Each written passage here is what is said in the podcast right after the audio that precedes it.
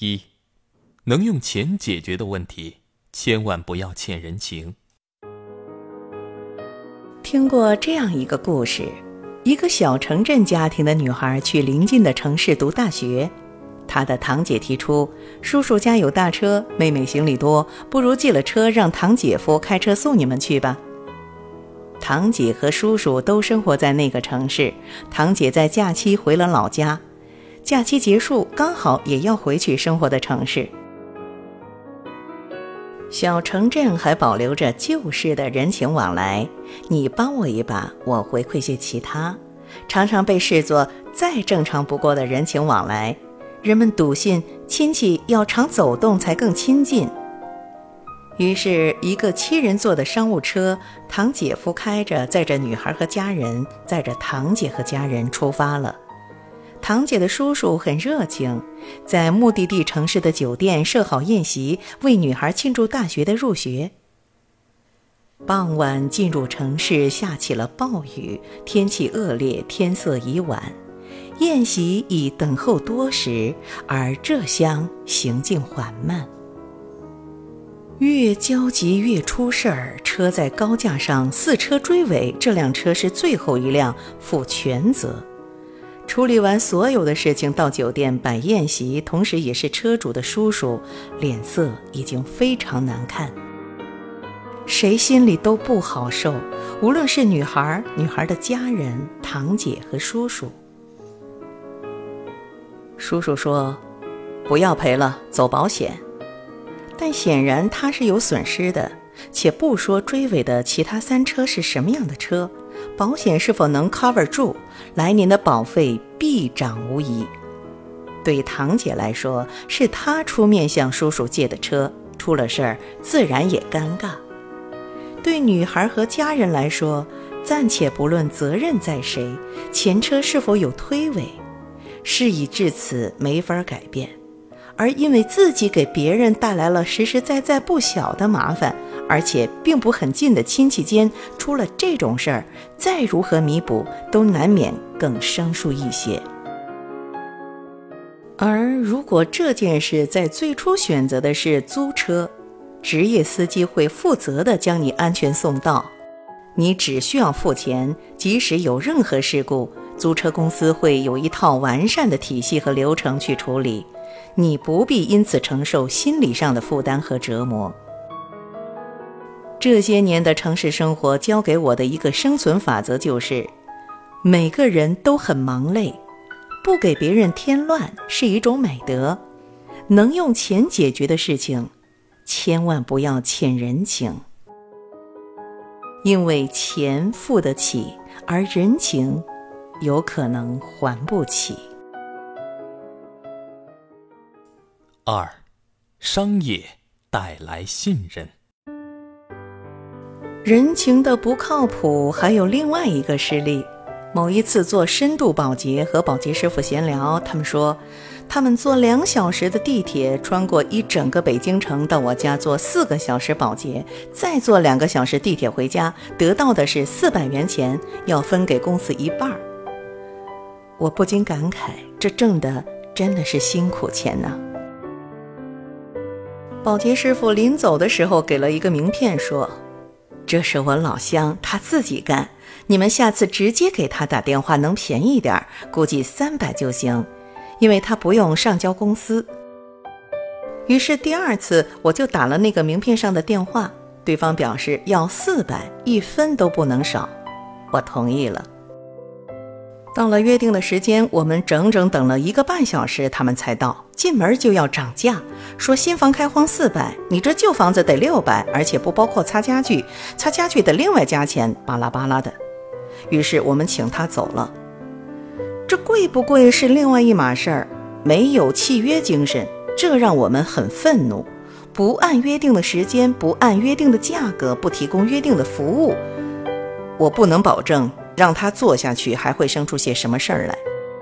于是，我更加信任标准化的商业服务，在网上下单担保交易，有互相评价的机制，有企业设计好的流程和约束机制来规避人性的弱点，一切清楚明白，认可服务内容和价格，下单就好。三，商业带来效率。怀孕时一时兴起，见论坛里别的妈妈织的阿里毛衣，母爱大发，跟风买了棒针和毛线，要给肚子里的宝贝亲手织一件，作为迎接他来到这个世界的礼物。孕期工作并不太忙，我以为我有大把的时间来做这件事情，但结果证明我错了。织毛衣在很大程度上需要耐心细致的重复，需要数针数，需要周而复始。作为一个长期从事创意类工作的人，又有些大条，常常数着数着一打岔就忘记针数了。之后再数再忘，如是三番，我就失去了继续的耐心和兴趣。如今我的孩子已经两岁了，那团毛线仍躺在我的衣柜里。这件事给我的启发之一就是：精力有限，不在不擅长的也不喜欢的事情上浪费时间。我敬重手艺人，喜欢手工作品，并钦佩匠人精神。我也很想亲手给宝贝儿织一件毛衣。但我并不擅长这个，不宜勉强。这个高度商业化社会给我们提供了满足日常生活需求的一切商品。我精心选择材质、手感、式样、做工、搭配等等等等，最后拿到的衣服，其中的爱和心意并不比手织的毛衣少，而效率要远远高于我笨拙的手织毛衣。节约下来的精力和时间，我可以在其他我很擅长的地方给予我的孩子，比如说，为他成长不同的阶段挑选适合的读物，给他讲故事，培养他阅读的兴趣和习惯，教给他语言的精准表达。四，商业带来温情。十几年前，我考研的时候，一本西方文艺理论的教材，我整整啃了三遍才完全弄明白。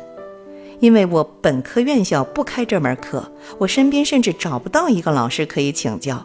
而十几年前的互联网，远远没有今天这样发达。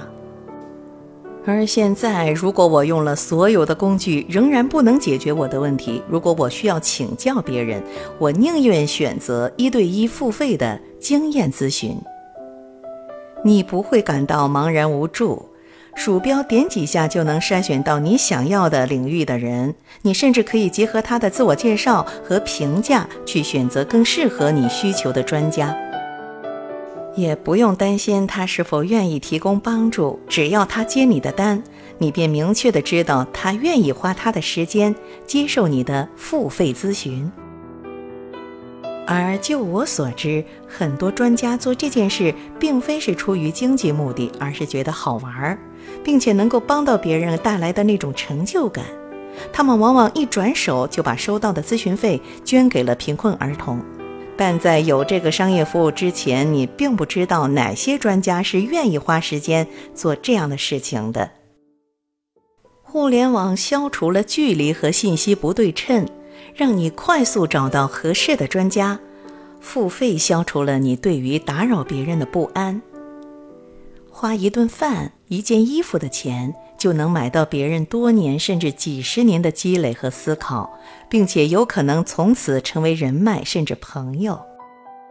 真是没有比这更划算的事情了。因为商业，我最大程度上减少了对别人的依赖和求助，我不必因为什么目的而去接近人。因而能更无挂碍地选择朋友吃饭、喝茶、聊天，做种种放松的、纯粹的、无功利的交往，感受更多的思想的碰撞和情感的抚慰。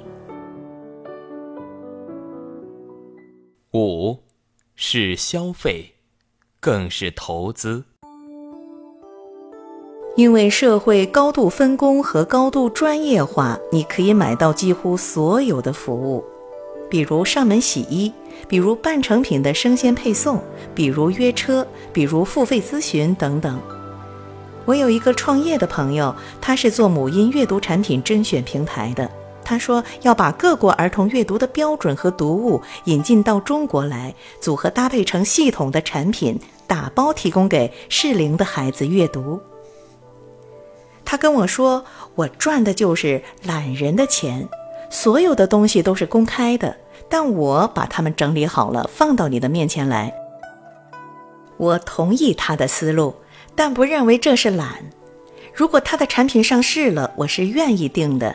我也愿意我的孩子读到这个世界上适合他每个年龄段的最优秀的读物。我也希望他视野开阔，从小能被最美好的文化产品滋养。但我显然不会有时间去筛选，也不可能为了这件事在短期内掌握多种语言。而有最专业的学者、最优秀的翻译，把这些事情都做好了。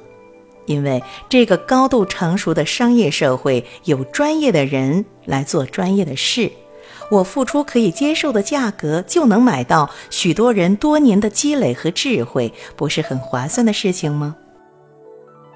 而我省下的时间用来精进我的业务水平，提高我的综合能力，有充裕的时间来自省，从而有机会在事业上获得更大的发展。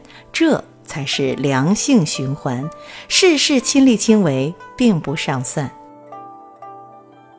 对于那些都市里繁忙的、被工作和生活碾压的年轻人来说，凡是能用钱解决的问题，用钱去解决都好过自己的摸索。用摸索的时间和精力用在你最想获得发展的地方，是性价比最高的选择。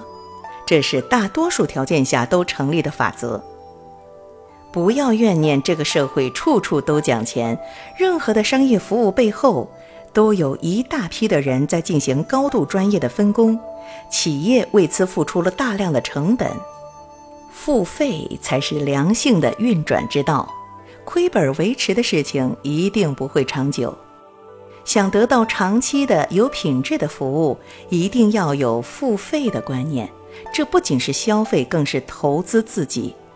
因为商业，我们可以腾出精力去学习、自省、放松、积蓄力量；因为商业，我们最大程度上减少了对别人的依赖和求助，能更独立并自由地进行人际交往。我喜欢这个冷酷直白、有温情的商业社会。